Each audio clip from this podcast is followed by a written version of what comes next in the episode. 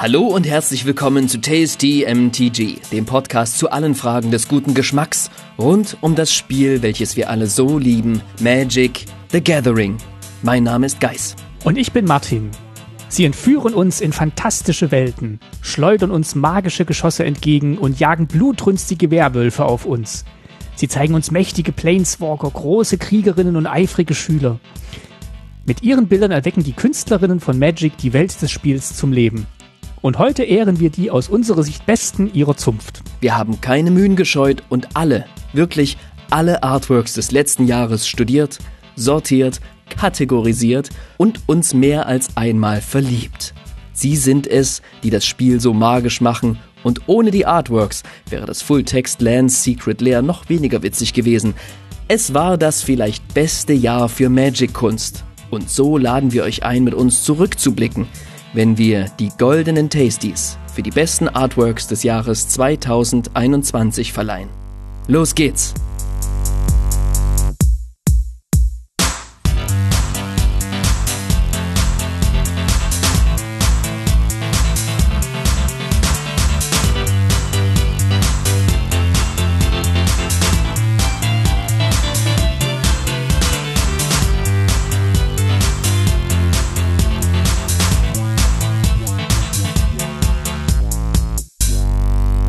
Ja, Martin, es ist ein Jahr vergangen. Ja.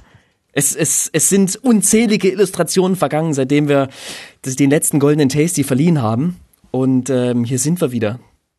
Genau, ich dachte auch, es kommen vielleicht so 30, 40 neue Illustrationen raus. Das andere sind alles Reprints in diesem Jahr, aber so war's nicht. Es sind viele, viele neue Karten rausgekommen mit vielen, vielen tollen neuen Illustrationen von vielen, vielen tollen neuen Künstlerinnen und Künstlern. Und äh, wir sind lange drüber gesessen und haben drüber gebrütet, wer denn jetzt die begehrten Preise bekommen soll, die wir exklusiv vergeben. So schwer war es letztes Jahr noch nicht und letztes Jahr war es schon sehr, sehr schwer. Und ich glaube, 30 bis 40 Illustrationen sind allein in der Zeit unserer Aufnahme letztes Jahr schon erschienen, zusätzlich. Ähm, deswegen, äh, ja, ist uns dieses Jahr eben eine noch viel größere Fülle an Illustrationen und äh, ja, Kunstwerken beschert, durch die wir uns gewühlt haben und aus denen wir auswählen konnten. Was genau machen wir denn heute? Wir vergeben wie immer den, wie immer, jährlich den goldenen Tasty in verschiedenen Kategorien. Äh, wir vergeben ja im Laufe des Jahres den silbernen Tasty für das beste Artwork in einem Standard-Set.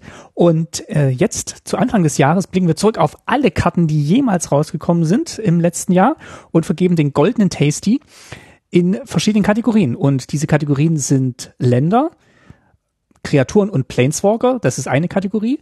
Dann Nicht-Kreaturen, das ist die dritte. Und zum Schluss ehren wir die beste Newcomerin oder den besten Newcomer. Und dann gibt's natürlich den goldenen Tasty für den besten Künstler oder die beste Künstlerin in diesem Jahr. Alles streng, subjektiv und objektiv gleichzeitig aus unserer Sicht. Diese Awards, die garnieren wir noch zwischendrin mit zum einen der Vorstellung der Nominierten, also der vier Personen, die wir ausgewählt haben, die ja besonders erwähnenswert sind und von, von denen wiederum eine Person den Award bekommen wird.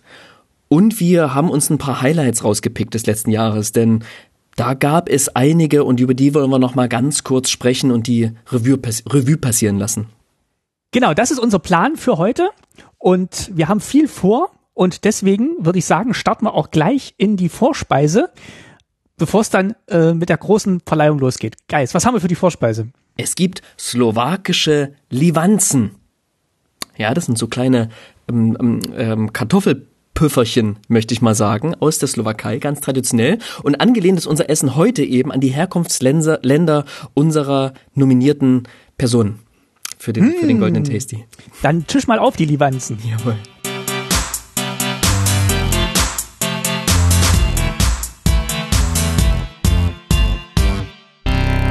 Unsere kleine Gut. Vorspeise heute in aller Kürze ist die, ja, man kann es nicht oft genug erwähnen, die fantastische Scryfall-Suche. Scryfall.com. Wenn ihr die Seite nicht kennt, dann kennt ihr sie jetzt und ihr werdet nie wieder davon loskommen.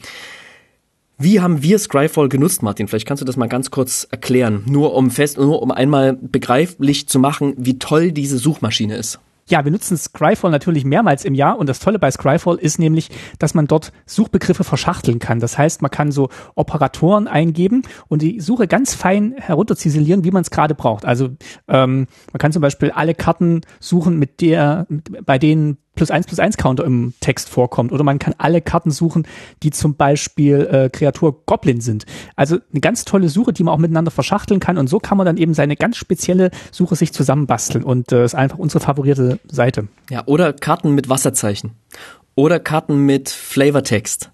Äh, oder Karten mit einem neuen Flavortext oder Karten mit ähm, neuen Artists oder ähm, so, dass auch die Tokens mit angezeigt werden. Also es ist wirklich verrückt, was es alles gibt.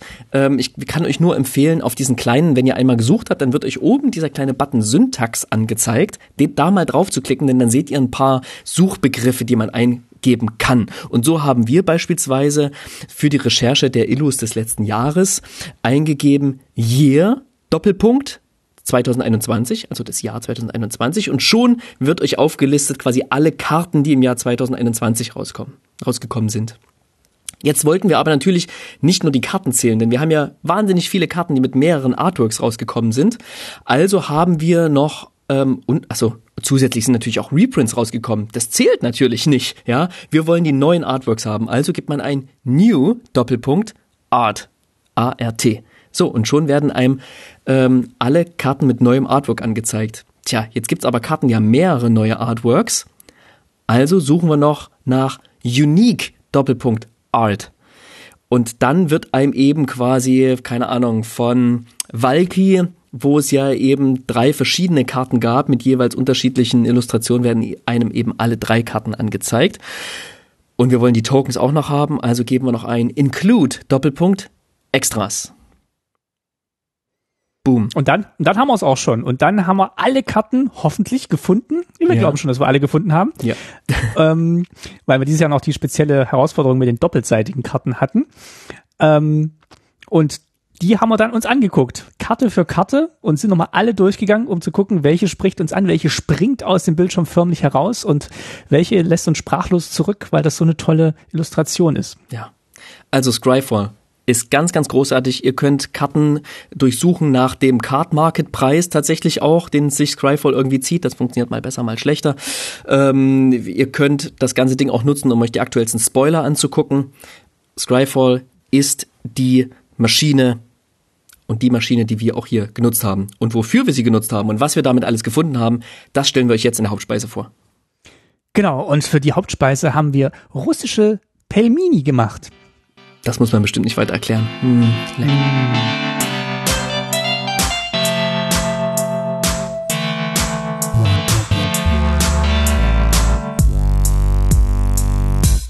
So, jetzt geht's ans Eingemachte.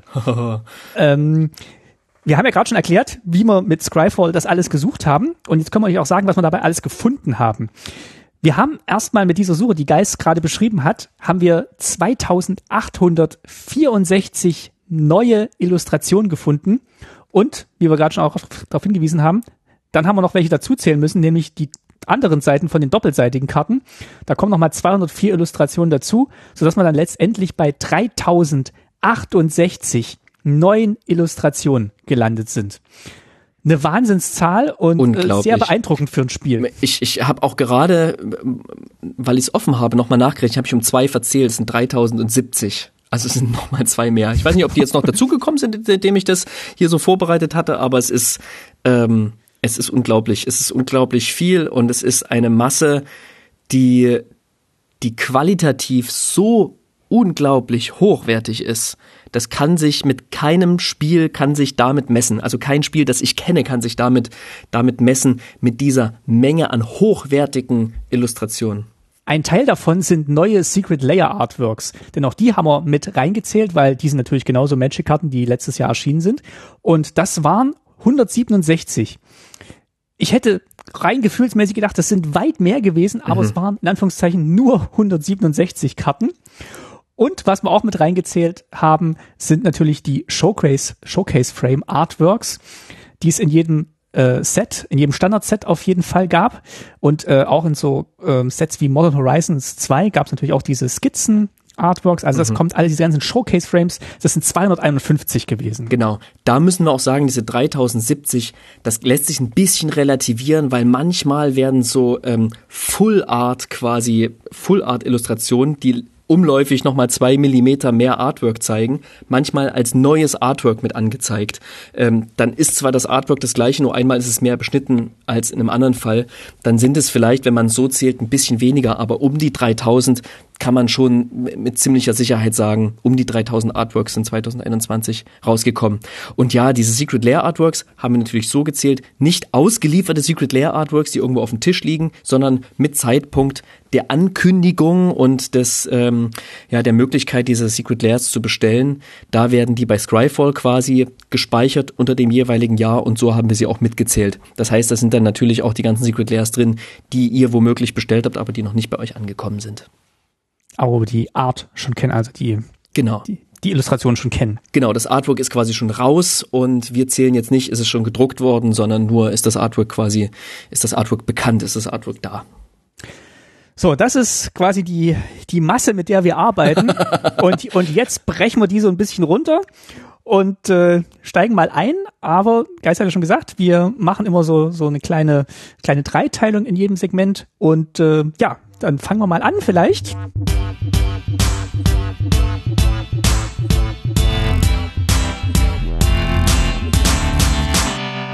Wir starten mit unserem ersten Highlight.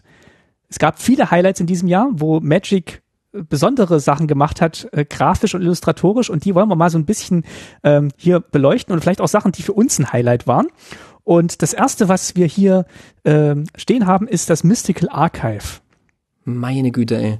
Das, das hat es ganz schön, das hat viele ganz schön mitgenommen. Und ich hatte das Gefühl, dass ähm, Magic früher sehr grafisch war und das über die Jahre ein bisschen verloren hat, sehr ja zum Teil realistisch geworden ist. Es hat sich einen gewissen abstrakten Stil auch noch erhalten, aber so eine ganz grafische Herangehensweise an an Magic-Karten, das das war eher so die Ausnahme geworden.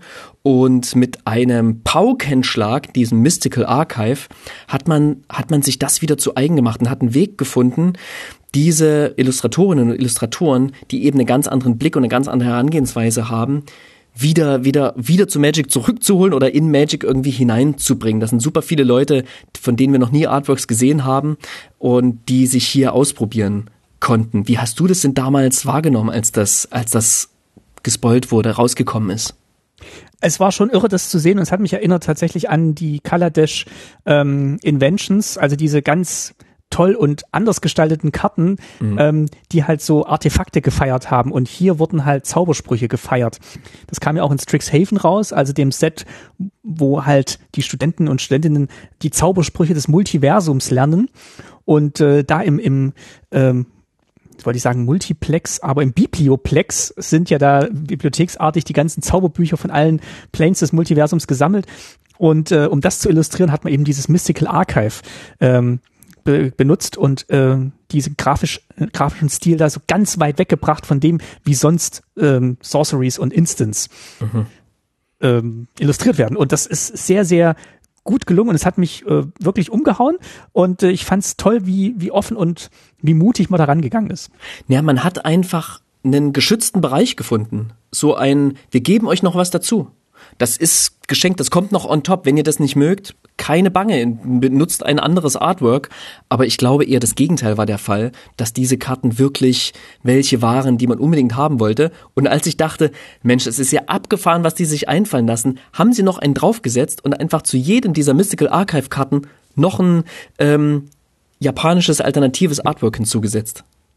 Also wirklich total irre und es sieht sieht super aus und es sind bestimmt auch begehrte Karten für gerade Commander-Decks oder wenn man dann wirklich den Spruch hat, den man dann ähm, ja, den man dann auf jeden Fall in seinem Commander-Deck haben will, dann nimmt man natürlich mhm. diese Version. Also ich würde sagen, das ist wirklich was ganz Besonderes und es zeigt auch so diese, ähm, diese Macht von Zaubersprüchen, die dann nicht immer nur illustrieren muss, was macht der Zauberspruch, sondern auch so, ja. ähm, wie zeitlos Zaubersprüche dann vielleicht auch sind und wie, wie ähm, mystisch dann tatsächlich auch Zaubersprüche sein können. Ja, ja, 63 Karten waren das, ähm, zusammen mit den, mit den japanischen Alternates quasi doppelt so viele, 126 und ein, ein Schatz der, glaube ich, für viele, wir haben ja auch auf Twitter mal so eine kleine Umfrage gemacht und da hat sich auch gezeigt, für viele war das ein wirkliches ähm, Highlight in den, in den Artworks. Und äh, so ein Highlight, finde ich, kann es immer nur werden, wenn man das Gefühl hat, hey, das hat Magic bisher irgendwie gefehlt.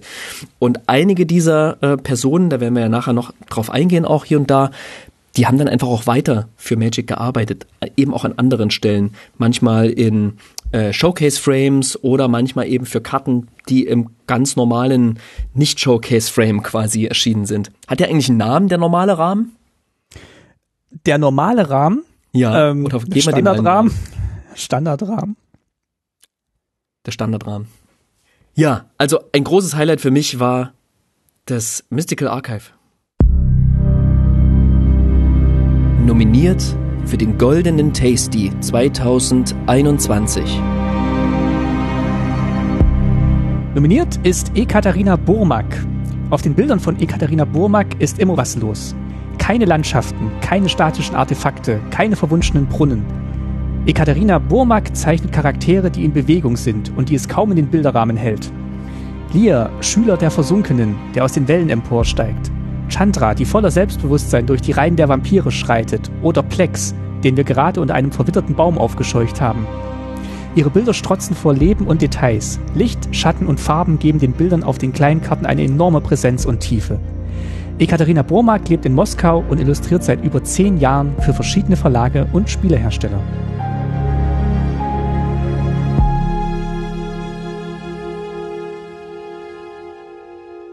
So, Martin, es ist soweit. Wir vergeben den ersten goldenen Tasty. Uh. In der, ja, also vielleicht eine der wichtigsten Kategorien überhaupt. Und zwar vergeben den goldenen Tasty für das beste Länder-Artwork. Damit meinen wir Basic Lands und andere Länder, nicht Standardländer gleichermaßen.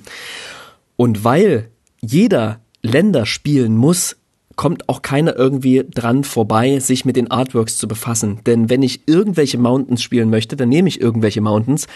Aber so ticken die Magic-SpielerInnen nicht. Nee, nee, nee. Da muss die Illustration eben schon widerspiegeln, was das Deck machen soll. Da in den Ländern verbirgt sich eine ganze Menge Seele. Und ja, welche Länder die meiste Seele haben, für die vergeben wir jetzt, Martin und ich, jeweils einen goldenen Tasty. Und ich würde sagen, Martin, fang bitte an und sag mir, wer für dich die besten Länder im Jahr 2021 gezeichnet hat. Es sind tatsächlich mehrere Länder, die meine Gewinnerin gestaltet hat. Ähm, insgesamt 16 Länder hat sie letztes Jahr Magic wow. hinzugefügt. Und äh, da ist eine enorme Bandbreite dabei. Also da sind sowohl schwarz-weiße Basics dabei, die wir jetzt äh, in Innistrad gesehen haben. Es ist eine Karte dabei, die in hunderten, tausenden Millionen Decks gespielt wird, Evolving Wilds. Also jeder hat mhm. bestimmt ein oder mehrere Versionen davon und jetzt ist eine ganz tolle neue hinzugekommen. Äh, sie hat viele von den Pathways illustriert, diese doppelseitigen Länder, die wir in äh, Sendika und Kaltheim gesehen haben. Ähm, sie hat ähm, vor allem auch schneebedeckte Länder gemacht ähm, verschneite Länder Snow Duels und äh, so bin ich eigentlich auch auf sie aufmerksam geworden. Äh, vielleicht habt ihr es jetzt schon erraten, die Illustratorin, der ich den Preis für das beste Land Artwork gebe, ist Alania Danner und ähm, herausgestochen hat für mich ihre Illustration ähm, einer Karte, die auf Kaltheim angesiedelt ist und die heißt Arktische Baumgrenze.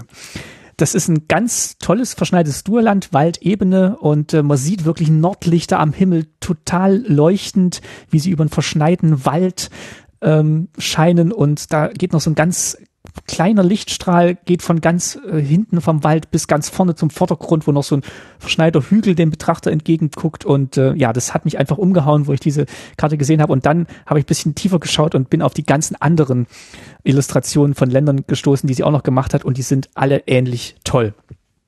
Ähm, ich finde es vor allem toll, dass sie viele Karten gemacht hat, die man in vielen verschiedenen Spielen und Formaten sehen wird. Also diese, diese Pathways, die sind, ähm, glaube ich, in Commander sehr gängig. Äh, ich weiß nicht, wie sehr die in, in Modern gespielt werden, aber das sind auf jeden Fall Karten, die kann ich mir sehr gut vorstellen in vielen Decks und auch diese schwarz-weißen Basics von Innistrad, die sind, glaube ich, auch dafür prädestiniert, dass sie in ganz vielen Decks und Partien auftauchen werden. Deswegen hat mich auch diese Universität, Universität, Uni, diese Vielfalt ihrer Illustration begeistert, ja. ähm, weil das wirklich Karten sind, die, die einen großen Einfluss haben werden. Ähm, Alenia Denner kommt aus Seattle, illustriert unglaublich viel für andere Fantasy-Spiele auch. Äh, für Dungeons and Dragons hat sie was gemacht. Ähm, für Edge of Darkness, da hat sie, glaube ich, alle Location-Illustrationen gemacht, was auch zeigt, dass sie da herkommt, dass da ihr Schwerpunkt liegt und dass sie eben Landschaften ganz, ganz toll machen kann. Und äh, das hat sie unter Beweis gestellt. Äh, sie ist super verwurzelt im Gaming-Bereich und ich glaube, diese Verbindung mit ihrer Kunstfertigkeit rechtfertigt für mich auf jeden Fall mhm. die Vergabe des Preises für das beste Land Artwork, den Golden Tasty in diesem Bereich für Alanya Denner. Geis, hast du äh, ihre Illustration auch so wahrgenommen? Elena Danner ist auf jeden Fall ganz, ganz oben auf meiner Liste mit gewesen. Und dieses Evolving Wilds Artwork, das möchte ich nochmal herausstellen, das habe ich gesehen, das hat sie getwittert, glaube ich, und das wirkt in groß und hoch aufgelöst richtig, richtig nice. Auf der kleinen Karte, auf der kleinen Karte kann man das gar nicht so richtig ähm, so richtig sehen, aber in groß wirkt dieses Artwork besonders gut. Was mir aber auf den auf der kleinen Karte sehr sehr sehr sehr gut gefallen hat, war das Darkbore Pathway. Äh, auf der Rückseite ist das Slitherbore Pathway. Ich habe jetzt gerade den deutschen Namen nicht parat. Und das ist halt so eine Full-Art-Karte, ja, da ist wirklich bis zum Rand hin das Artwork zu sehen.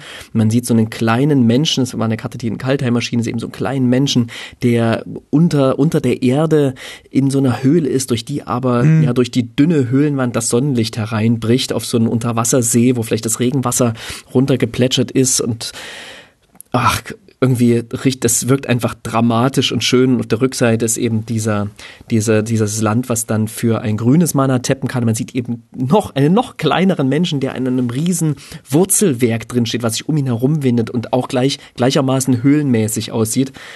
Ähm, das hat's mir richtig angetan. Also genau, Elena Denner hat ja auch letztes Jahr von mir schon den goldenen Tasty bekommen für ihr Basic Land, was total untergegangen ist. Ähm, ich aber so cool fand. Also das, das ist eine Künstlerin, die, die mir irgendwie immer ins Auge sticht. Da kann ich deine Einschätzung total teilen und bin voll froh, dass, dass du ihr den, den Preis gegeben hast. Ähm, Elena Denner ist wirklich ganz, ganz tolle Illustratorin und äh, ja, ich bin sehr froh mit dieser Entscheidung. Mein goldener Tasty für das beste Land Artwork, beziehungsweise die besten Land Artworks, denn auch ich habe mir jemanden ausgesucht, der ja zahlreiche Länder illustriert hat. Nicht ganz so viele wie die Elena Denner, aber immerhin ähm, sechs Stück an der Zahl im letzten Jahr. Nämlich Muhammad Firdaus aus Yogyakarta, Indonesien. Jemand, den ich bis zum letzten Jahr noch nicht kannte, weil er bis zum letzten Jahr noch nicht für Magic illustriert hat und der neu hinzukam und Länder illustriert hat, nämlich das erste für Adventures of the Forgotten in the Forgotten Realms, dort auch die Evolving Wilds, aber vor allem und da ist er mir ganz besonders aufgefallen, eben für Mitternachtsjagd. Mitternachtsjagd und dann auch noch eine Karte, ähm, ein, ein Land-Artwork, was in ähm, Blutroter Bund erschienen ist, die es mir ganz besonders angetan haben. Denn man sieht jeweils ja eine ziemlich dunkle Gebirgs- oder Waldlandschaft, an deren, ja, wo im, am Horizont quasi verschwindend gering noch ein bisschen Sonne zu sehen ist, ja. Also eigentlich ist Schwärze und trotzdem ist dieses, ist diese Landschaft so schön und so stimmungsvoll ausgeleuchtet und dieses letzte, ja, glimmende bisschen Sonne, was dort in der weitesten Entfernung zu sehen ist, es, es könnte vielleicht auch ein Sonnenaufgang sein, man weiß es nicht genau, aber es in, in Mitternachtsjagd weiß man, das ist das letzte bisschen Sonne, was man sieht und genau diese Stimmung transportiert er eben ganz, ganz toll. Hat eben auch so ein Full Art ähm, Land noch gemacht, nämlich das äh, Deathcap Glade.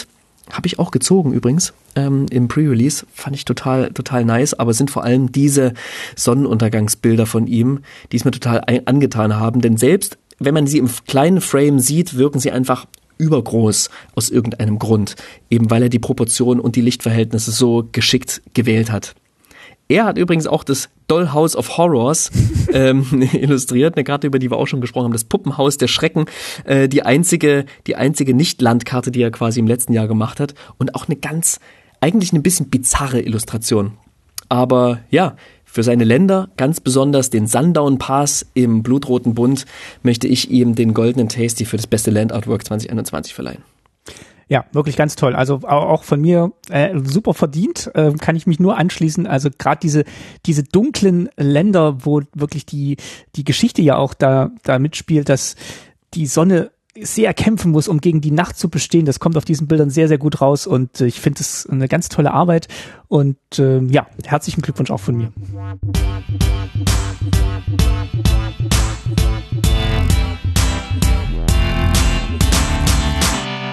Dann kommen wir zu unserem nächsten Highlight das äh, auch nochmal auf, den, auf das Mystical Archive anspielen. Eine ja, Karte, genau. über die wir damals schon sehr viel gesprochen haben und äh, jetzt auch gerne mal sprechen wollen. Und zwar ist das Faithless Looting von Kali Masur.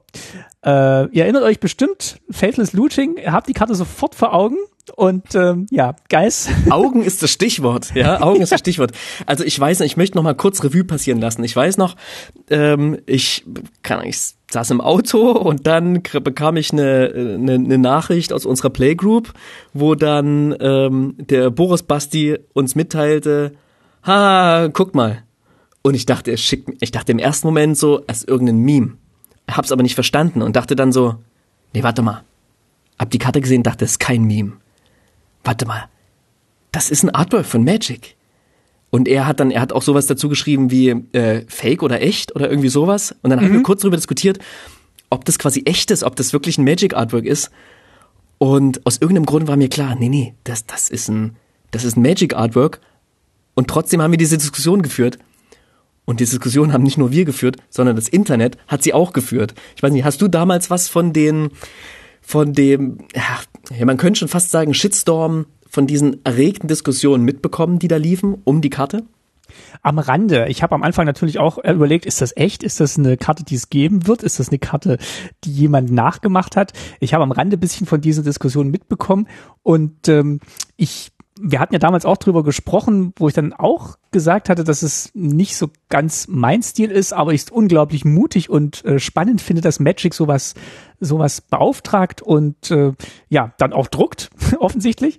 Und ähm, ja, also von daher kann ich mich diesem Shitstorm nicht anschließen und ich finde einfach toll, dass, äh, dass so unterschiedliche Stile einen Platz haben in Magic. Ich will noch mal, ich will noch mal betonen, was ich glaube, was das eigentliche Problem war. Denn das Kali Masur hat ja hier nichts gezeichnet, ähm, gemalt, in Öl gemalt, was jetzt irgendwie total abwegig war. Sie hat einen Stil, wo sie sehr, sehr grafisch rangeht. Sie hat eine Person dargestellt, die sie ja fast schon fotorealistisch gemalt hat.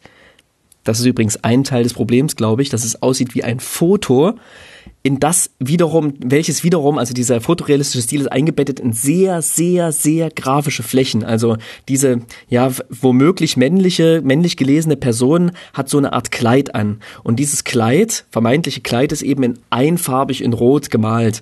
Hat so eine Kapuze auf, hat irgendwie eine Schale in der Hand. Diese Schale ist auch einfarbig grau, eine Fläche. Das sind so Flammen draus. Die sind auch so flächig orange. Das heißt, ganz, ganz grafisch. Im Hintergrund sind total die verspielten Ornamente wiederum zu sehen. Da wird das, wird das ganze Ding sogar recht kompliziert irgendwie in seinem Aufbau.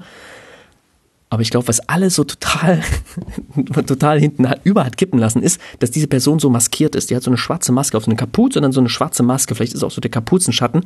Und an der Stelle, wo zwei Augen sind, sind halt so zwei kreisrunde rote Punkte.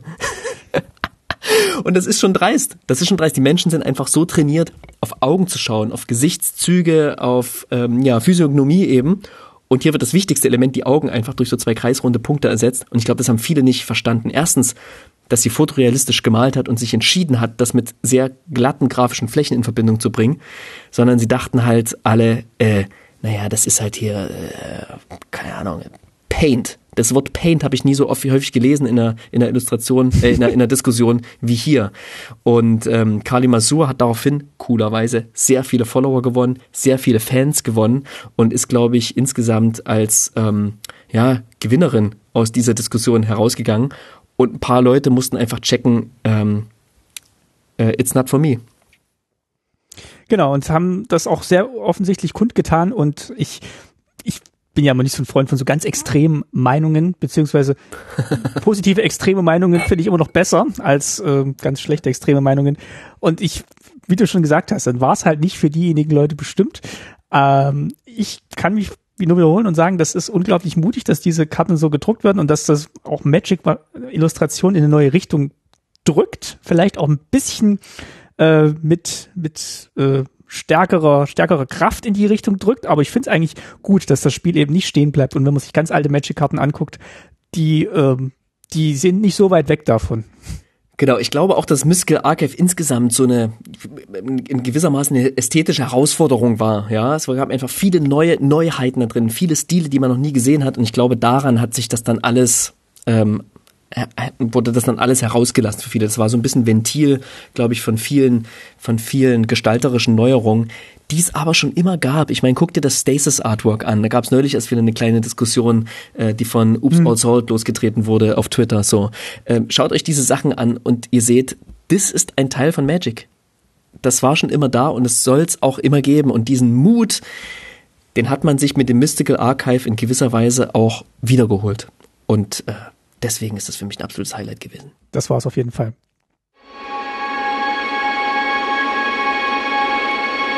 Nominiert für den Goldenen Tasty 2021. Was wäre Magic ohne Martina Fatschkova? Antwort: Das Magic des Jahres 2020. Auch wenn die gesamte Anzahl ihrer Werke für Magic erst bei 10 liegt, wirken diese wie ein Best-of der tausenden Bilder des letzten Jahres. Sie selbst beschreibt ihren Stil als einen fantastischen, imaginativen Realismus mit einem Hauch von Drama, Düsternis und Emotion. So hätte man auch Innistrad und insbesondere Blutroter Bund überschreiben können, wo sie mit Soren der Freudlose dem noch im Set zuvor als Scooby-Doo-Bösewicht dargestellten Planeswalker endlich wieder Leben einhauchte. Vampire kann sie, wie keine zweite. Und so durfte sie auch Edgar Markov auf einer der Judge-Promos des letzten Jahres illustrieren. Den Edgar Markov, den ich mir im Innistrad-Set gewünscht hätte. Voldaren Stecherin, blutiger Schnee, Rückkehr mit der Flut. Allgemein hätte ich ihre Arbeit in Kaltheim gern noch öfter gesehen. Mein heimlicher Höhepunkt jedoch und vielleicht eine der am wenigsten beachteten Meisterwerke des letzten Jahres, Fokusverlust zeigt uns, welcher Schmerz, welche Entbehrung und welche Körperlichkeit mit Magie einhergehen und dass die Darstellung von Zauberei so viel mehr sein kann als eine Schablone immer wiederkehrender Gesten. Was ist Magic mit Martina Fatschkova heute? Antwort: bedeutend schöner, als es 2020 noch war. So, dann kommen wir zur nächsten Kategorie. Ähm, zur zweiten von vier und wir sprechen über das beste Nicht-Kreaturen-Artwork 2021. Und äh, Geist, du darfst vorlegen, wen oder was und welche Karte hast du ausgesucht? Genau, bestes Nicht-Kreaturen-Artwork natürlich auch nochmal abgesetzt zu den figürlicheren Sachen, den Kreaturen und Planeswalkern. Das wollte ich, glaube ich, noch einmal kurz, kurz erwähnen. Ne? Also das, das Zeichnen von Gegebenheiten, Situationen, bestimmten Sprüchen bietet meines Erachtens nochmal ganz besondere Herausforderungen. Und ja, die, über, der Übergang zu den Mystical, von den Mystical Archive-Karten, ähm, über die wir gerade gesprochen haben, könnte nicht besser sein, denn ich musste einfach eine Mystical Archive-Karte prämieren. Und zwar eine Mystical Archive-Karte äh, in ihr ihrem japanischen Alternativ-Artwork. Ich habe nämlich gemerkt, dass dieses Artwork von Natural Order, natürliche Ordnung, mir einfach das gesamte Jahr über hängen geblieben ist. Ich musste immer wieder dran denken, ich besitze diese Karte nicht und trotzdem musste ich immer wieder an das Artwork denken, was mich, ja, ähm, verwundert hat, immer wieder zum Rätsel aufgegeben hat, aber aber eben auch bezaubert hat. Und ähm, genau, der goldene Tasty für das Artwork von Natürliche Ordnung geht an Ayami Nakashima. Sie kommt aus Nagato, Japan und ähm, es war im Jahre 2021 die einzige Magic-Karte, die sie je gemacht hat. Ähm, womöglich auch, weil eben ihr Stil so besonders ist, dass es eben nur in so einer Nische auch Platz gefunden hat was wiederum zeigt, wie toll das Mystical Archive war für ja, Künstlerinnen mit, mit eben ganz anderen Stilen, die trotzdem sehr, sehr gut zu Magic passen. Aber ähm, ich kann sagen, dass sie schon jetzt neue Karten für das bald kommende Set äh, Neon Dynasty gespoilt hat. Dort kommen ja, wie du vielleicht weißt, Martin, die Basic Lands auch in einem ja traditionell japanisch aussehenden Artwork, ja. Alternativ Artwork raus. Und dort hat sie die beiden Mountains gestaltet, die ah, ja, natürlich ganz, ganz toll aussehen.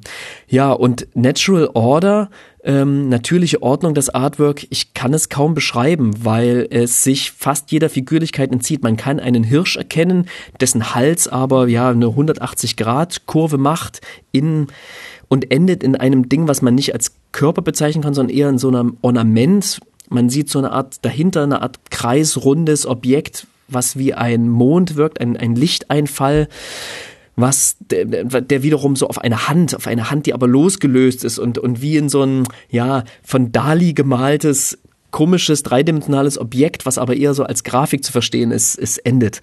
Und ähm, ja, dieses Geweih von diesem Hirsch, was auch eher aussieht wie eine Verzweigung von Ästen, von leuchtenden Ästen, das steht vor so einer Art schuppenförmigen ja, Ornament und, und überall denkt man so, ich weiß ehrlich gesagt nicht so richtig, was ich denken soll, aber ich fühle ganz, ganz viel, wenn ich dieses Ding sehe. Und ja, deswegen hat es mich, glaube ich, auch nicht losgelassen.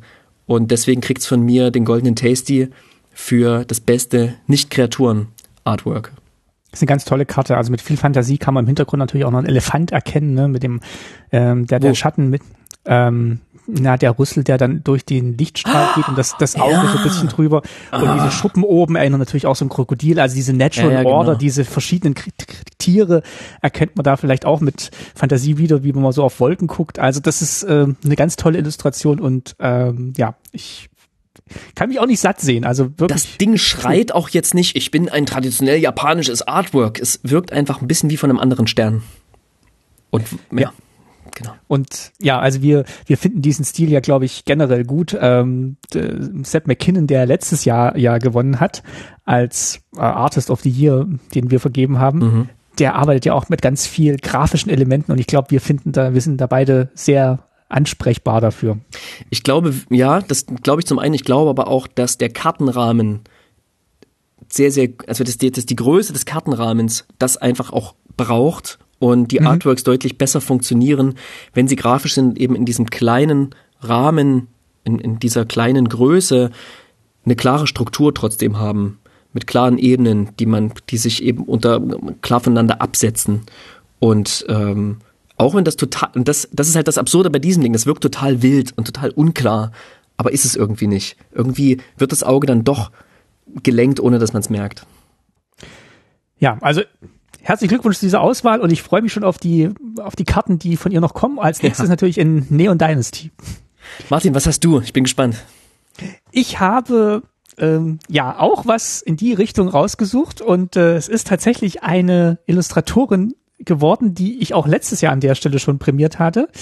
Es ist Wiley Beckert wieder was? geworden bei mir. Auch wenn sie, in Anführungszeichen auch, wenn sie nur, auch in Anführungszeichen, zwei Karten dieses Jahr illustriert mhm. hat und eine dritte geheime Karte. Geheim? Ähm, ja, also die Karten, die ihr kennt, sind wahrscheinlich die aus äh, Strixhaven, wo sie einmal illustriert hat ähm, die Karte Gedankenaussetzer. Und das andere, äh, die heißt im Englischen The Rise of Extus und im Deutschen der Aufstieg des Extus. Ähm, die Karte sind mir zuerst ins Auge gesprungen, weil es wirklich ihre ganz tolle Art zu illustrieren wieder zeigt. Ähm, bevor ich jetzt drauf eingehe, nochmal schnell die Karte, die ihr nicht kennen werdet oder vielleicht noch ganz wenige, das ist Collectigal.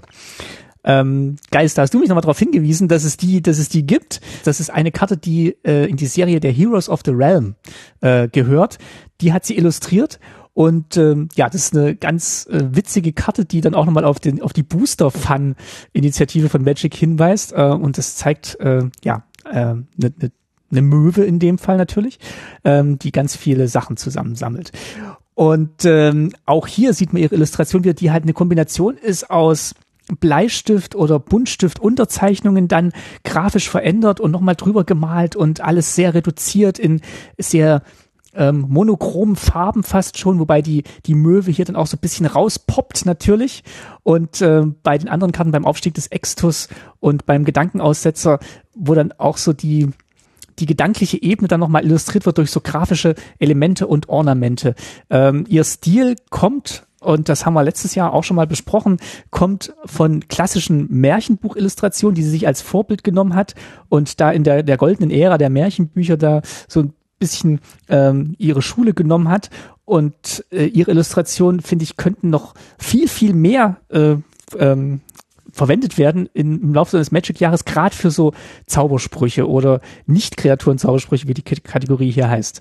Also es sind wirklich ganz tolle Illustrationen und ähm, ja, meine Preisträgerin für bester Nicht-Kreaturen-Illustration. Äh, diese Karte, die wurde neu erstellt und wurde nur an diese, an das Team von dem, ja, von die, die sich um die Booster Fun Karten gekümmert haben, quasi ausgegeben. Und deswegen macht die mechanisch auch, das würde ich gerne mal einmal ganz kurz vorlesen, Mach. kümmert die sich quasi auch nur um so, es wirkt fast wie eine silberrandige Karte. Ja, also dieses Only the Best, dieser Sorcery, der auf der Karte ist, für den die Karte quasi ähm, als Adventure-Abenteuer ausgespielt werden kann, kostet eins und ein weißes und sagt Return Target Booster Fun Card from your graveyard to your hand.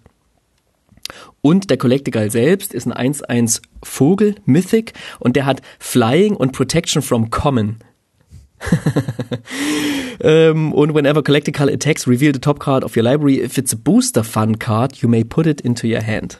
Um, ähm, witzig und ist natürlich einfach ein, ja, soll eben ein ganz besonderes Geschenk sein. Und diese Heroes of the Realm Karten, die werden seit 2017 ausgegeben. Und diese, ja, Collectigal Karte, die wird irgendwie ins Jahr 2019 geschoben. Da steht auch 2019 drauf und 2021 aus irgendeinem Grund. Ähm, vielleicht hat das was damit zu tun, dass diese Booster Fun Crew sich 2019 Nee, gegründet haben sie sich schon eher. Aber gegründet haben sie sich wahrscheinlich auch gar nicht. Aber irgendwie wurde sie 2021 erst veröffentlicht, die Karte. Was würdest du sagen, was macht denn eine Booster-Fun-Karte aus? Ich glaube, das wird tatsächlich, ähm, das kann man ziemlich genau sagen. Das sind, glaube ich, alle Showcase-Frames, Showcase-Frame-Karten. Ähm, das sind, glaube ich, die Full-Art-Karten. Das sind, was war denn das noch? Also nicht alles, was im Booster Fun Booster drin ist. Nee, ich glaube nicht alles. Ich glaube nicht alles. Aber ich bin ja auch hauptsächlich wegen der zwei Sprüche aus Strixhaven draufgekommen. Von daher ist der Preis hier schon verdient für den besten Nicht-Kreaturen. Ja, ähm, äh, für die besten Nicht-Kreaturen-Illustrationen. Und äh, ja, also es ist äh, zum zweiten Mal in Folge äh, Wiley Beckert geworden. Und ähm, ja, ich ich stehe dazu und ich finde das toll und ich wünsche mir mehr Illustrationen von ihr für 2022. Herzlichen Glückwunsch, Wiley Beckert.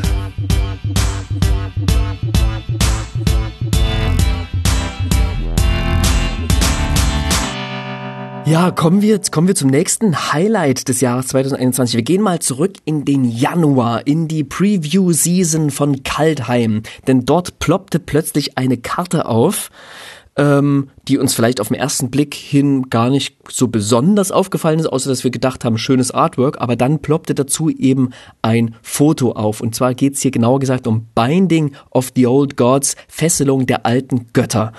Und warum ist diese Karte so besonders oder das Artwork so besonders?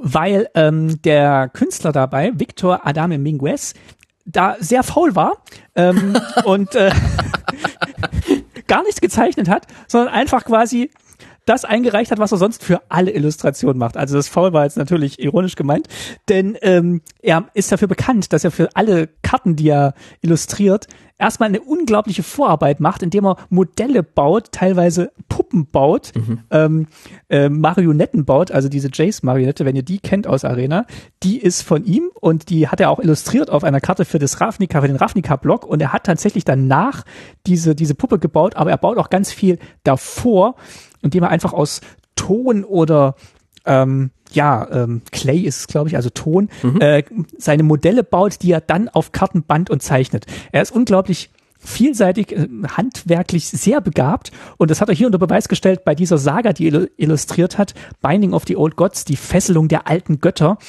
die ja in den traditionellen Stilen äh, in Kaltheim illustriert waren, die sagen, die die Wikinger oder die äh, Bewohner von Kaltheim ähm, zur Verfügung hatten. Und bei ihm ist es eben eine Schnitzerei geworden. Und er hat jetzt nicht nur gezeichnet, die Schnitzerei, er hat die angefertigt und hat diese diese Schnitzerei quasi als seine Illustration eingereicht. Also gar nicht nochmal nachgemalt, mhm. sondern einfach das, was er da geschnitzt hat und wirklich fein geschnitzt hat, das ist die Illustration für diese Saga geworden.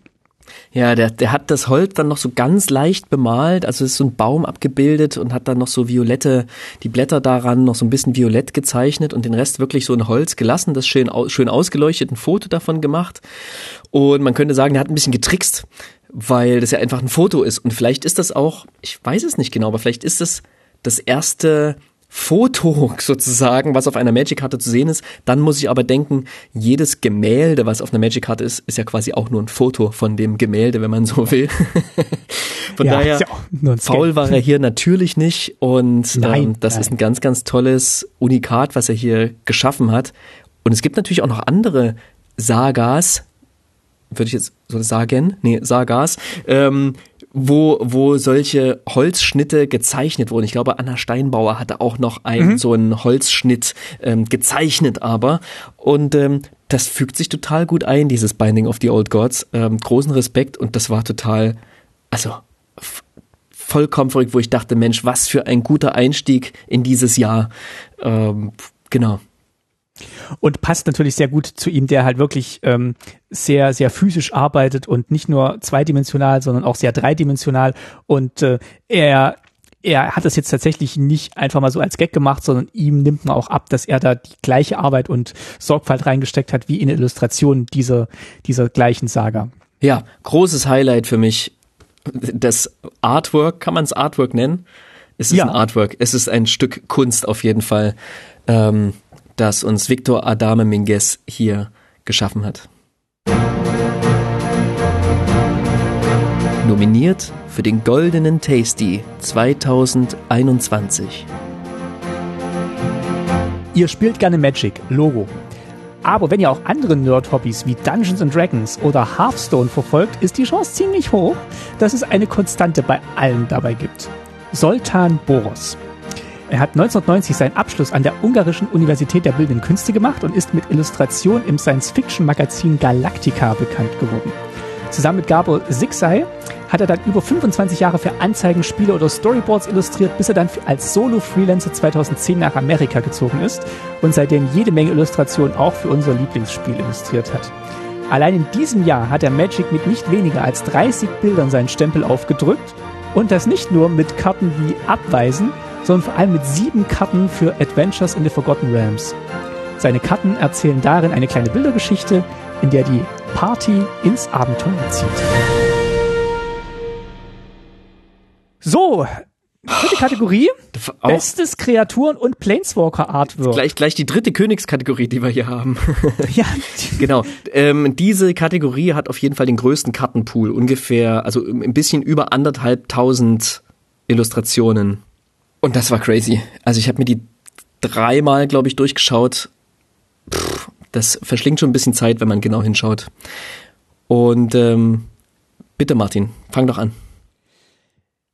Ich habe eine Karte rausgesucht. Ich weiß nicht, ob die du auf dem Schirm hattest, aber die ist mir immer wieder untergekommen und ich konnte meinen Blick nicht davon abwenden und ich fand die einfach großartig.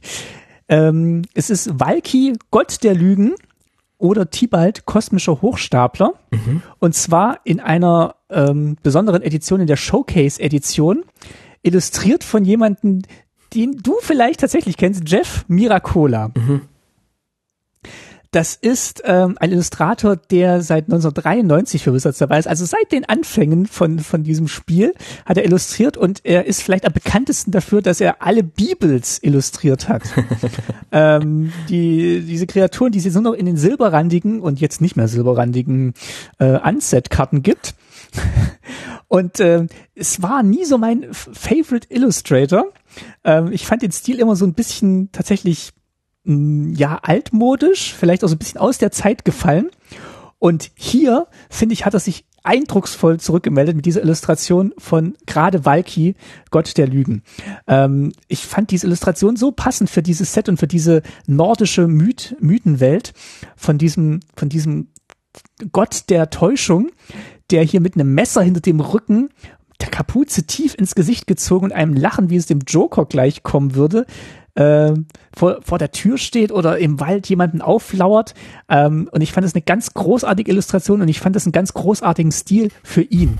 Hm. Und ähm, mir, mir ist wirklich ein, ein bisschen kalter Schauer im Rücken gelaufen, wo ich dieses Bild gesehen habe. Und ich bin so kurz, dachte ich, oh, das ist eine tolle Illustration und das, das passt wirklich perfekt in diese kalte nordische Welt. Mhm. Ähm, ja, also es hat nichts mit seinem Illustrationsstil von früher zu tun und ich mhm. finde Jeff Miracola, wenn er so äh, solche Illustrationen gerne wieder machen würde, ähm, super. Finde ich, finde ich ganz, ganz, ganz, ganz toll. Ich weiß nicht, Geist, hast, ist dir das so auch aufgefallen oder hattest du die so gar das nicht ist auf mir dem auch aufgefallen, doch, doch. Ähm, ich würde ihn, ich würde ihn gern Jeff Miracola nennen, aber ich glaube, er ist wahrscheinlich wirklich Miracola. Ja, der, der, ich meine, der hat einfach einen Style, der zuletzt ja nur noch gut genug für die silberrandigen Karten war und die letzte schwarzrandige Karte im Jahr 2008 gezeichnet hat und dann ewig nicht mehr. Und ja, in diesen Showcase-Frames passt es einfach wirklich perfekt rein. Und da hat er wieder ein neues Zuhause gefunden. Also es ist ein Stil, den Magic halt irgendwie verlassen hat. Ich meine, guck dir, guck dir die alten Sachen an, die er gemacht hat. Der hat ganz viele, ganz viele Remasuri auch ähm, illustriert früher. Und das waren alles schon so richtige, ja, ein bisschen grafischere, comicartigere Zeichnungen, auch mit ja, grotesk und ein bisschen Humor im Bild, was dann eben für die silberrandigen Karten gut funktioniert hat. Aber das passt für Valky natürlich perfekt und gerade diesen Showcase-Frames, ähm, ja, ungemein gut. Und äh, äh, ja, es ist wirklich, es ist wirklich geil. Ich mag ja auch ein bisschen dieses Düstere. Ähm, ist so ein ganz persönliches Fable von mir, ähm, schlägt auch immer wieder durch. Und da bei diesem Valky, wie er da, ich weiß nicht, ist es so ein Rauch, der aussteigt um ihn herum oder ist es einfach, was auch immer es ist, ähm, eigentlich relativ minimalistisch gezeichnet, aber total, total wirkungsvoll. Er hat in dem Set auch I Igen, äh, den Gott des Todes, nochmal illustriert.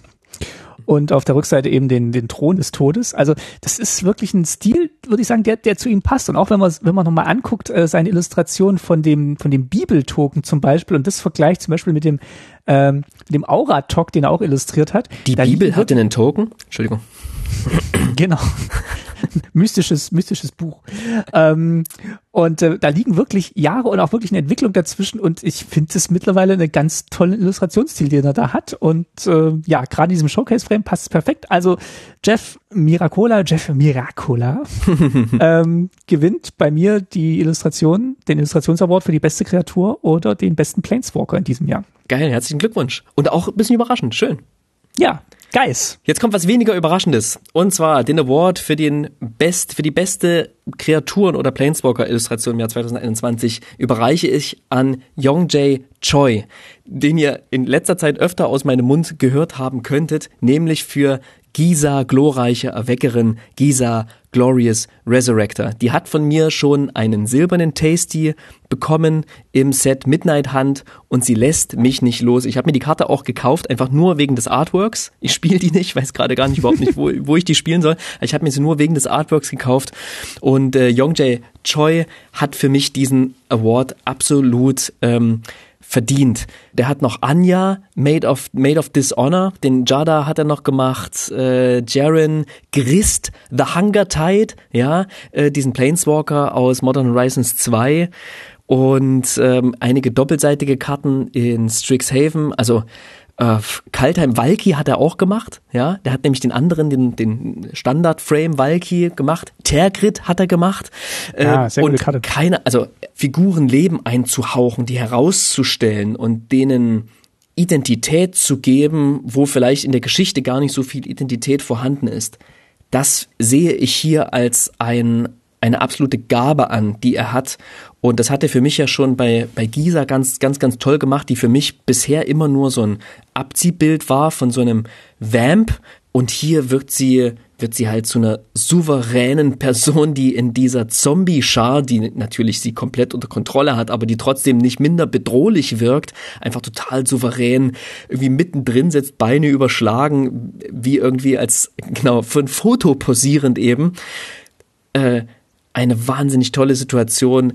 Sie, ein schallendes Lachen auf den Lippen und ähm, dieser Young Jae Cho, der aus Seoul in Südkorea kommt, der hat es einfach drauf und ich bereue es ein bisschen, ihn nicht eher auf dem Schirm gehabt zu haben, aber Gisa hat ihn für mich sowas von auf dem Schirm geholt. Ist übrigens ein digitales Artwork. Ich habe sogar herausgefunden, dass er das in Photoshop illustriert hat. Ja, das erfährt man nicht immer und ich kann es leider auch nicht zu jedem, zu jeder Illustration sagen. Bei dieser weiß ich's. Ähm, genau, tut dem Ganzen keinen Abbruch ähm, dass es nicht in Öl gemalt wurde oder so. Es ist ein ganz, ganz tolles Gemälde und es ist vor allem so toll, weil Gisa die Gisa ist, wie ich sie noch nie gesehen habe. Deswegen goldener Tasty. Verdient und ähm, wirklich eine ganz tolle Illustration. Wir haben schon drüber gesprochen, als die Karte im Set rauskam, Midnight Hunt. Ähm, ja, also je mehr man reinguckt, desto begeistert ist man, was auf dieser kleinen Illustration überhaupt alles sichtbar ist, auf dieser kleinen Karte und äh, ja, wie, wie Gisa dieses, diese Szene dominiert. Also wirklich, wirklich irre. Ich meine, der und, hat Teferi gemacht, ne? Der hat Oko gemacht der hat 100 Versionen von Teferi gemalt, wenn du dich erinnerst.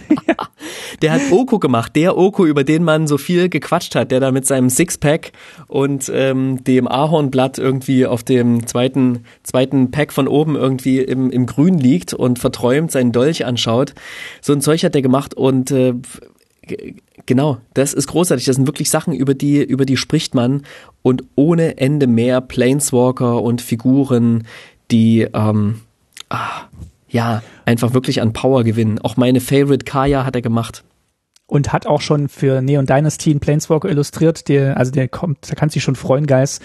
Kaito Shizuki äh, ist schon von ihm illustriert worden, ist schon gespoilt und äh, ja, also da geht's im nächsten Jahr anscheinend weiter mit seiner, mit seinem Engagement für Magic. Dann gehen wir auch weiter, würde ich sagen.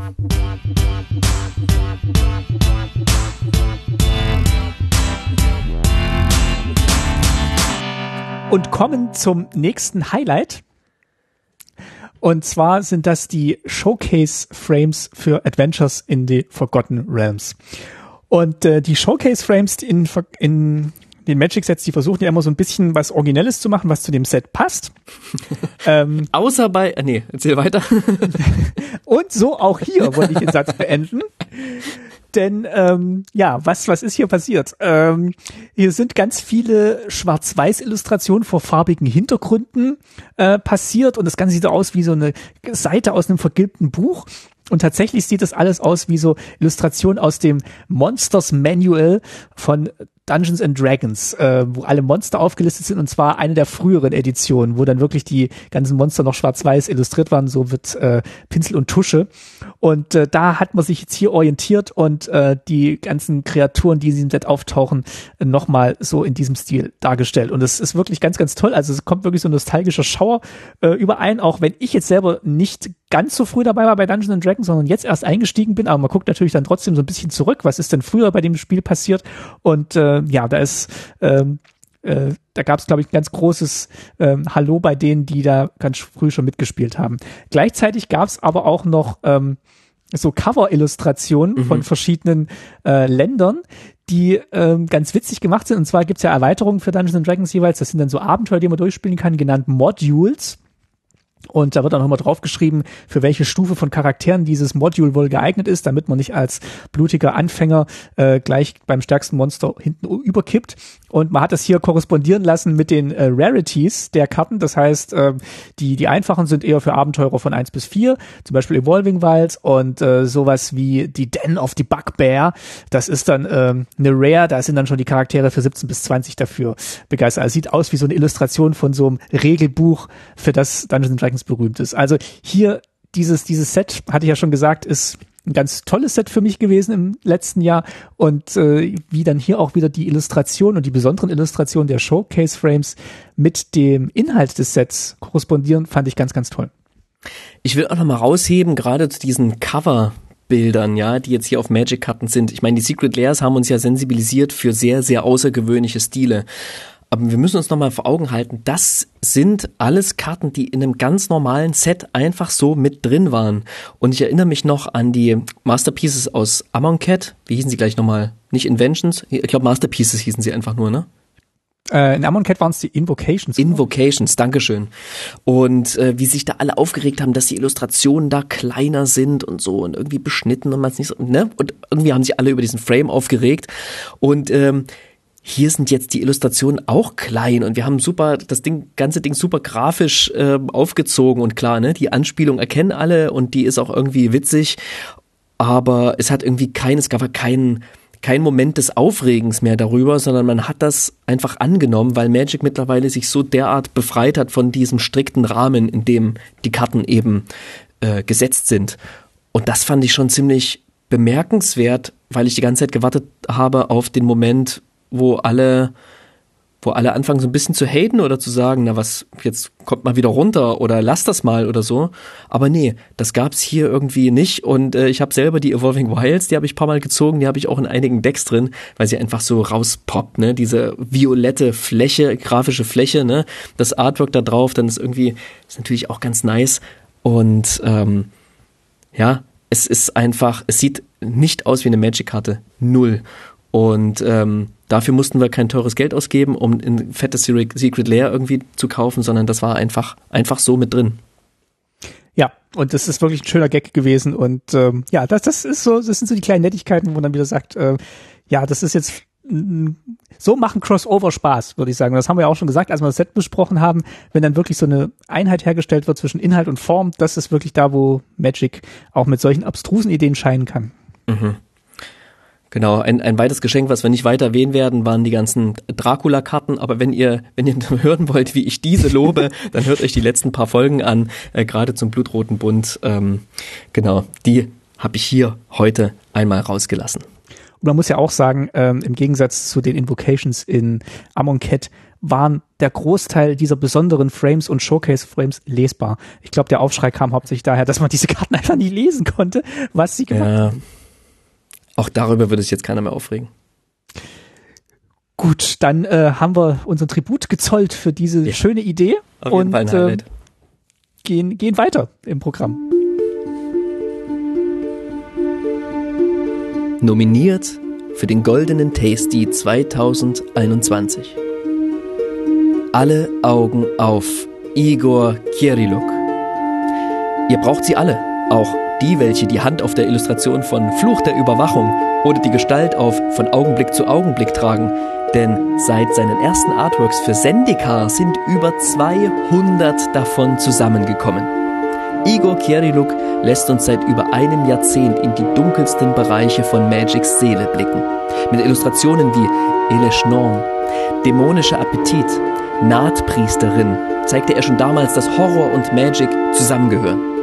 Doch mit Arbeiten wie Edge Champion, Geist von St. Traft oder Das Questentier zeigt er, dass er mehr als nur Albtraumhaftes kann. Dennoch sind seine Werke wie Albtraumhaftes Verlangen, Kind der Nacht oder Ohrenbetäubende Stille jene, die uns nachts heimsuchen und nicht mehr loslassen wollen. Im Jahr 2021 waren diese visuellen Brandmarken auf unserer Netzhaut das beklemmende Schädelangriff aus Kaltheim, der Biomathematiker und Prismari-Zauberlehrling aus Strixhaven und Lucy Westenra aus dem Dracula-Universum Innistrats. Haltet also die Augen offen nach Igor Kieriluk. Alle Augen.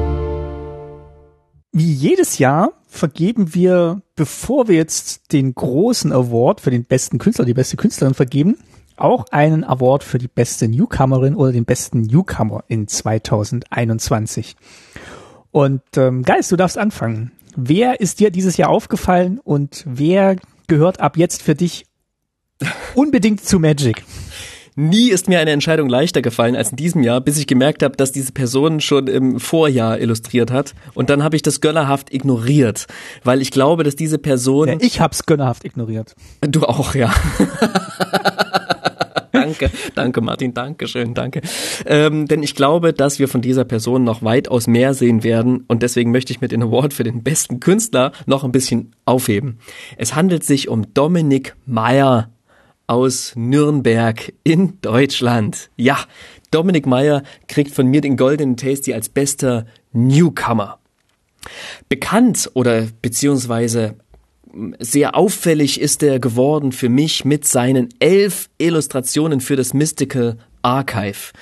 Ähm, sein Stil ist ja, find, wie ich finde, perfekt für diesen kleinen Kartenrahmen. Er geht sehr, sehr grafisch ran an seine Artworks. Starke Kontraste, sehr expressiv in seinen Ausdrucksformen und ja, super ikonisch. Ich meine, er hat einfach sehr ikonische Karten illustriert für dieses Mystical Archive und hat meines Erachtens neue Standard-Artworks für diese Karten geschaffen, die sich so gut einbetten, dass er eben nicht nur für diese Showcase-Frames arbeiten kann, sondern auch schon in Zendika Rising, ähm, dort jedoch noch im Showcase-Frame gearbeitet hat, allerdings seit diesem Jahr eben auch in dem Standard-Frame illustrieren darf. Und so richtig raus kam das eben in seinen fünf Arbeiten für blutroter Bund. Ähm, genau, uh, Gift of Thanks, A Braid, A Thirst of Discovery, A Curse of Hospitality, Nature's, uh, Nature's Embrace. Ähm, wahnsinnig tolle Artworks und ähm, ich habe den einfach mal angeschrieben, ja. ich habe den einfach mal angeschrieben und äh, ich habe Antwort erhalten und habe dem mal ein paar, paar Fragen gestellt, äh, wieso das Arbeiten war und wie das überhaupt geht, dass man elf Artworks für ein Set rausbringen kann. Also das ist ja schon Sultan äh, Boros äh, Niveau und mhm. von dem wissen wir, dass er eine Maschine ist. Bei Dominik Meyer war ich mir eben noch nicht so ganz sicher, aber ich glaube auch, dass er, dass er auf jeden Fall ein ganz ein ziemlich gutes Händchen hat. Und er hat mir auch nochmal beschrieben, das fand ich ganz interessant, dass die Arbeit an Mystical Archive Karten sehr viel schneller ging als die für den für den ähm, für den Standard Frame quasi, weil für das Mystical Archive sind die Artworks tatsächlich nochmal stilisierter. Wenn man da reinzoomt und sich, sich die genau anschaut, kann man das tatsächlich auch sehen und sieht dann eben auch, dass die Karten für Blutroter Bund und Zendika Rising eben deutlich detaillierter sind. Und da ist eben dann auch deutlich mehr, deutlich mehr Zeit rein ähm. Und ähm, ja, ich hatte dir nochmal so allgemeine Fragen gestellt, wie das ist, wie, wie, was kriegt er so von, von Wizards an Vorgaben? Das sind so zwei bis drei Sätze zum Setting, aber ihm werden wohl auch sehr, sehr viele Freiheiten gelassen, was er dann aus dieser Beschreibung macht. Und er meinte so, ähm, dass er in Absprache mit den Artdirektoren eigentlich immer machen kann, was er will was ich schon mal eine ganz coole Aussage finde und eigentlich auch ganz cool, dass Wizards da so frei rangeht und die Leute machen lässt. Denn das kann man dann tatsächlich sehen. Und ich glaube ja, das Illustrieren von Spontanzaubern und Hexereien, das liegt ihm eben das liegt ihm einfach und das passt sehr, sehr gut zu seinem, zu seinem Stil. Und ähm, er, er teaste mir auch gleich noch ein bisschen, dass er eine ganze Menge für Streets of New Capenna gemacht hat nämlich tatsächlich noch mehr als für das Mystical Archive. Uh. Und wir uh. wissen ja schon, ja, das sind elf Karten für das Mystical Archive, ja. Und dort werden es noch mehr. Vielleicht werden wir wieder sowas ähnliches kriegen wie eine Art Mystical Archive, wo sein Stil gut reinpasst. Und wir wissen ja, dass ganz viel so Art Deco, ja, so ein Jugendstil äh, ja, sich da sagen, durchziehen wird. Und das kann ich mir vorstellen, das wird einfach perfekt zu ihm und seinem Zeichenstil passen. Also, zusammengefasst, Dominik Meyer, ähm, mein absoluter ja, eigentlich, eigentlich einer meiner absoluten Lieblingsartists, aber ich habe ihm quasi den, den Preis für den besten Newcomer gegeben, denn ich bin überzeugt davon, wir haben das Beste von ihm noch nicht, noch nicht gesehen und vielleicht sehen wir das dieses Jahr. Martin, du. Ich habe eine, einen Illustrator ausgesucht, der tatsächlich dieses Jahr oder letztes Jahr viele Karten gemacht hat, die auch im Draft gut spielbar war und der auch eine ganz tolle Illustration gemacht hat von einer meiner Lieblingsfiguren in Magic und die gibt's jetzt endlich als schöne neue Karte. Das war jetzt aber nicht der alleinige ausschlaggebende Grund. Er hat einfach ganz viele tolle ähm, Figuren gemacht, ikonische Figuren, äh, wie ich finde, ähm, Figuren in Action, Charaktere in Action und ähm, ja, Florian hatte zum Beispiel illustriert aus Midnight Hunt. Er hat äh, Vampire illustriert für mein Internet hängt. Er hat Vampire illustriert für Blutroter Bund und er hat Devriel Kane endlich, endlich in einer richtig tollen Illustration auf digitales Papier leider nur gebracht. Das mhm. ist leider nur in Jumpstart Horizons erschienen, diese Karte. Und ich spreche von Justine Cruz oder Justine Cruz, ein Illustrator, ein Illustrator, ein Illustrator von den Philippinen, ein Art Director, der dort tätig ist und ähm, von dort aus ganz tolle Illustrationen schafft. Kalane äh, hat, äh, hat er illustriert für Adventures in the Forgotten Realms. Mhm. Ähm, oder äh, die Tür eintreten, wenn du dich erinnerst, Geist, da haben wir ja den Flavor Win in, in Adventures uh, in the Forgotten Realms. Genau, da da hat er illustriert und äh, ja ist äh, nicht ganz so grafisch wie Dominik Meyer, aber ich finde es sehr energiegeladen und ich finde äh, Figuren, Charaktere kann er wirklich ganz toll aufs Papier bringen. Licht und Schatten kann er ganz toll einsetzen. Äh, Spoils of the Hand im Deutschen äh, Beute der Jagd, da fällt da noch so Licht durch das Blätterdach, wo der Jäger da vor der erlegten Beute liegt. Äh, das, das ist, das kann er ganz toll. Und äh, ja, ich bin sehr gespannt, was wir da nächstes Jahr von ihm sehen werden. Ähm, auch bei Grim Bounty, wo dann der Drachenkopf äh, auf dem Wagen liegt, wo die Adventure-Truppe da zurückkommt mit der, mit der Beute, ähm, gribbiges Kopfgeld. Ähm, ja, also sehr vielseitig, aber Figuren, Charaktere sind, glaube ich, seine Stärke und äh, ja, für mich war der Ausschlag, dass er Devriel Kane, äh, mein Lieblings-Planeswalker, endlich eine würdige Karte gegeben hat, mhm. nachdem die Version in War of the Spark so ein bisschen ähm, ja, halbherzig war. Ähm, aus meiner Sicht. Ja, das ist meine Wahl für den besten Newcomer cool. in 2021. Ja, richtig cool. Killane ist auch richtig hängen geblieben bei mir. Ja. Noch das Licht durch das Fenster scheint. Also ja, schaut euch die Karten gerne mal an. Wir verlinken natürlich alle Karten äh, in den Show Notes von der Folge. Da könnt ihr nochmal draufklicken und seht alle Illustrationen, über die wir jetzt auch gesprochen haben und gleich noch sprechen werden, äh, wenn es jetzt Richtung des, des großen Showdowns geht.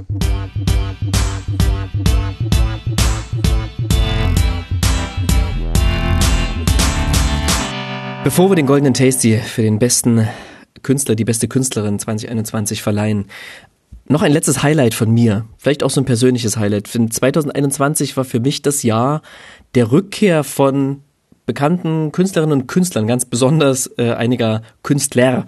Ähm, du hattest ja gerade schon den Jeff äh, Miracula genannt, der in diese, in diese Kategorie auf jeden Fall zu nennen ist. Auf jeden Fall. Aber es gibt noch ein paar mehr.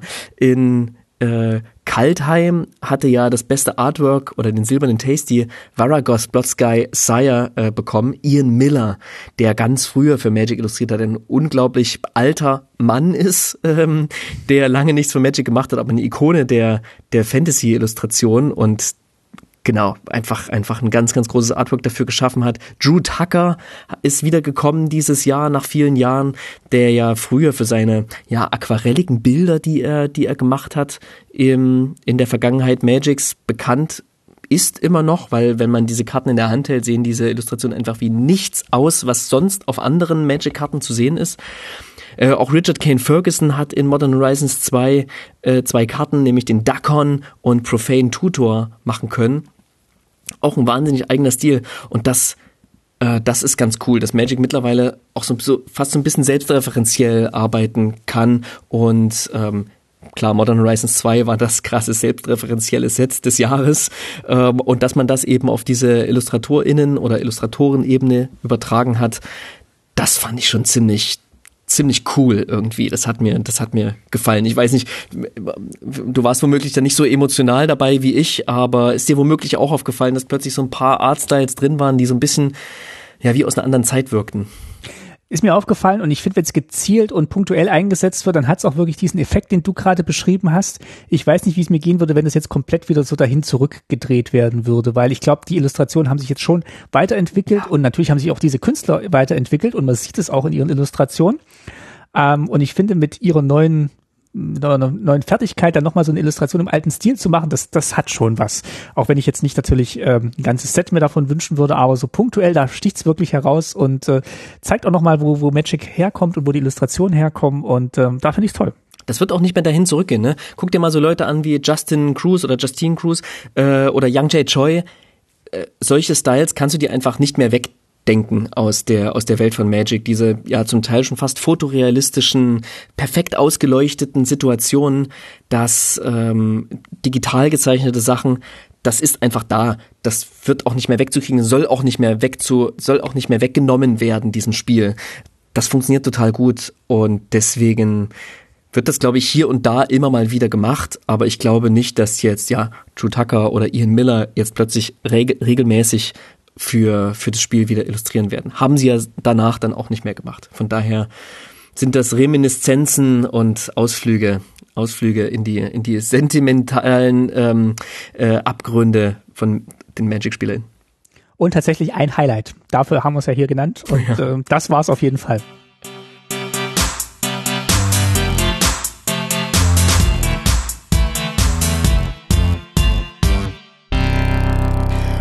Und jetzt würde ich sagen, Trommelwirbel von unseren vier nominierten Personen. Wer hat den Goldenen Tasty 2021 bekommen? Martina Fatschkova. Herzlichen Glückwunsch. Ähm, Geist, möchtest du noch eine kleine Laudatio halten? Herzlichen ähm, Glückwunsch. Ich, ich sehr, sehr gern, sehr, sehr gern möchte ich kurz was zu Martina Fatschkova sagen. Sie kommt aus der Slowakei und ist eigentlich streng genommen auch eine Newcomerin. Die hat 2021 eine Illustration gemacht, also für M21, nicht 2021, sondern schon im Jahr davor, also für M21 eine Illustration. Ähm, und eben in diesem Jahr hat sie erst so richtig losgelegt. Und ich glaube, weshalb ähm, sie mir aufgefallen ist und weshalb sie auf jeden Fall auch diesen Preis bekommen hat, ist, weil einfach dieses Jahr mit seinen Sets perfekt zu ihr passen und sie perfekt in dieses Jahr hineingepasst hat. Ähm, keine Ahnung, ob das nächstes Jahr noch genauso sein wird, aber dieses Jahr hat es einfach so gut gepasst wie noch nie. Ich habe ja vorhin schon dieses Zitat von ihr vorgelesen. Ich, leg's, äh, ich lese es einmal noch in, auf, auf Englisch vor. Da geht es noch ein bisschen weiter. My main focus is fantastical, imaginative realism with a touch of drama, darkness and emotion. I greatly enjoy giving life to characters that don't exist in real life, but we all secretly wish they did. Also wir alle haben diesen kleinen Wunsch, dass diese erfundenen Fantasiegestalten vielleicht doch irgendwie in Ex äh, Realität existieren würden. Und genauso mit dieser, mit dieser Haltung geht sie ran. Zeichnet digital, zeichnet aber eben auch ähm, analog in, in Öl, kann eben das und wirkt so als wäre sie, als wäre sie noch nie, als wäre sie nie weg gewesen. Hätte man, also als hätte man ihren Stil bisher eigentlich vermissen müssen, so ne. Ähm, und das das fand ich ganz, ganz faszinierend und ähm, unterschiedlichste Leute holen unterschiedlichste Artworks von ihnen raus und wie ich schon vorhin meinte, ihre zehn Artworks wirken wie ein Best-of, ist es tatsächlich so, dass kaum eins ihrer Artworks als schwächer als ein anderes bezeichnet werden kann, sondern diese zehn Artworks einfach total stark darstellen. Sie geht meines Erachtens sehr kreativ um mit Körperlichkeit, sie geht kreativ um mit, ähm, mit ja eben Emotionen, mit Haltungen, mit Blickwinkeln und Perspektiven, die sie einnimmt, mit Licht und Schatten. Und äh, ja, also dieser blutrote Bund und wie Soren der Freudlose in diesem Türrahmen lehnt mit seinem Blutglas in der Hand und diese ganzen tausend Details, die man in diesem Bild erkennen kann das beschreibt dieses komplette Set innerhalb einer Illustration. Und Sorin ist endlich wieder derjenige, der Soap-Darsteller, der in meinem Herzen schon immer war, ist er in dieser Illustration und deswegen ähm, genau war sie für mich in diesem Jahr ein absolutes Highlight. Und ich habe schon erwähnt, Lose Focus, Fokusverlust. Äh, ich weiß nicht, woher diese Karte kam. Ich weiß nicht, was die Art Description für diese Karte war. Äh, ich weiß nicht, wie es dazu kam, dass diese Karte genau da ist, wo sie ist, aber sie ist perfekt eine kleine unauffällige Ankommen mit einem Mythic Artwork. Ich guck gerade noch mal Blood on the Snow an, ähm, blutiger Schnee, mhm. ähm, das sie für Kaltheim gemacht hat und auch diese diese Leere, die da wirklich auf diesem Schlachtfeld ist, wo diese eine Kreatur, die eigentlich auch wahrscheinlich lieber tot wäre, als da jetzt noch umgeben von dieser Leere auf diesem blutigen Schlachtfeld zu liegen, das ist wirklich ganz, ganz trostlos und äh, wunderbar illustriert. Also es sind wirklich ganz tolle Arbeiten, die sie da Magic hinzugefügt hat. Die sind eben auch super vielfältig, aber diese Figuren, also die Haltung der Figuren, schaut euch mal die Karten an und schaut euch mal nur die Haltung der Figuren an. Und ich meine zum einen die körperliche Haltung, aber eben auch das, was sie ausstrahlen. Das ist Wahnsinn, wie selbst bei so einem kleinen Voldaren Epicure, wie da eine Grazie, eine Eleganz mit reinkommt. Ähm, ganz zu schweigen, wenn sie jetzt hier Segadas Vanguard irgendwie so ein Engel zeichnet, ja, das Ding strotzt nur so von Eleganz. Oder wie schon erwähnt, Edgar Markov. Wow, so herrschaftlich hat Edgar Markov meines Erachtens noch nie ausgesehen und so herrschaftlich möchte ihn, ich ihn auch immer in Erinnerung behalten, trotz der Geschichte von Blutroter Bund. Ähm, schade, dass sie ihn dort nicht quasi ja, vorgegeben hat, welchen Charakter er da, er da hätte haben sollen. Das, das, das wäre noch perfekt gewesen. Aber ja, selbst diese Ankommen, die Liliana Scrounger, die sie für M21 gemacht hat, hat für mich, hat für mich goldener Tasty Niveau und deswegen, ja, hat sie den goldenen Tasty auch erhalten. Genau, wir haben wirklich intensiv darüber diskutiert, über alle vier Nominierten und äh, waren uns dann eigentlich schon einig, dass es äh, Martina Fatschkova wird. Und äh, ich finde es auch eine ganz tolle, ganz tolle Wahl und ist eine, eine Preisträgerin, die die ich ganz, ganz großartig finde und von der ich mir natürlich auch sehr viel mehr Illustrationen auch im laufenden Jahr und bei ganz vielen Sets, die dieses, dieses Jahr noch kommen, wünschen würde.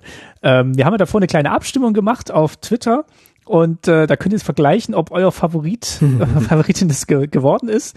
Äh, zeigt aber auch natürlich, wie ähm, Geschmäcker auseinandergehen können. Und wenn das jetzt nicht euer Stil war, sondern ihr jemand anders äh, an dieser Stelle gesehen hättet, dann ist das genauso legitim, wie wenn wir sagen, das ist für uns der goldene Tasty.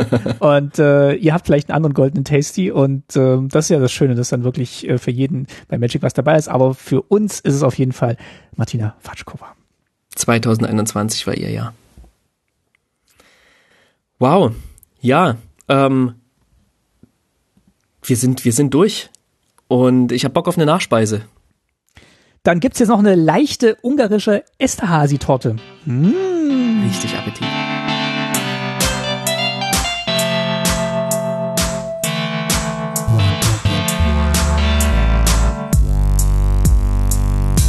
Ja, äh, bevor wir, bevor wir jetzt, äh, jetzt haben wir den, den Kopf frei von allen Illustrationen. Letztes Jahr waren komplett vergessen und wir haben Platz für 5000 neue Illustrationen, die dieses Jahr kommen werden. Und äh, blicken jetzt aber nochmal in der Nachspeise zurück auf eine Illustration, die ihr wahrscheinlich als genauso ikonisch anseht wie wir, äh, nämlich auf die, auf die Lanovar-Elfen, auf die allererste, auf den allerersten Druck der Lanovar-Elfen, ähm, den jemand gemacht hat, der Anson Maddox heißt. Und Geist, du hast die Geschichte recherchiert, wie es denn zu dieser Illustration kam, genau. wo, wo Elfen mit bleicher Haut, pinken Haaren und äh, starkem Make-up prägend waren für alle Lanoa-Elfen, die danach kamen. Genau, und so einen kleinen Hinweis gibt schon äh, ähm, eine andere Arbeit des Künstlers, nämlich der Sengir-Vampir. Schaut euch den mal an, denn da sieht ihr nämlich auch einen Vampir im Profil mit gleichen spitzen Ohren und einem ja ähnlich expressiven Gesicht, wenn auch wenn gleich auch ganz anders.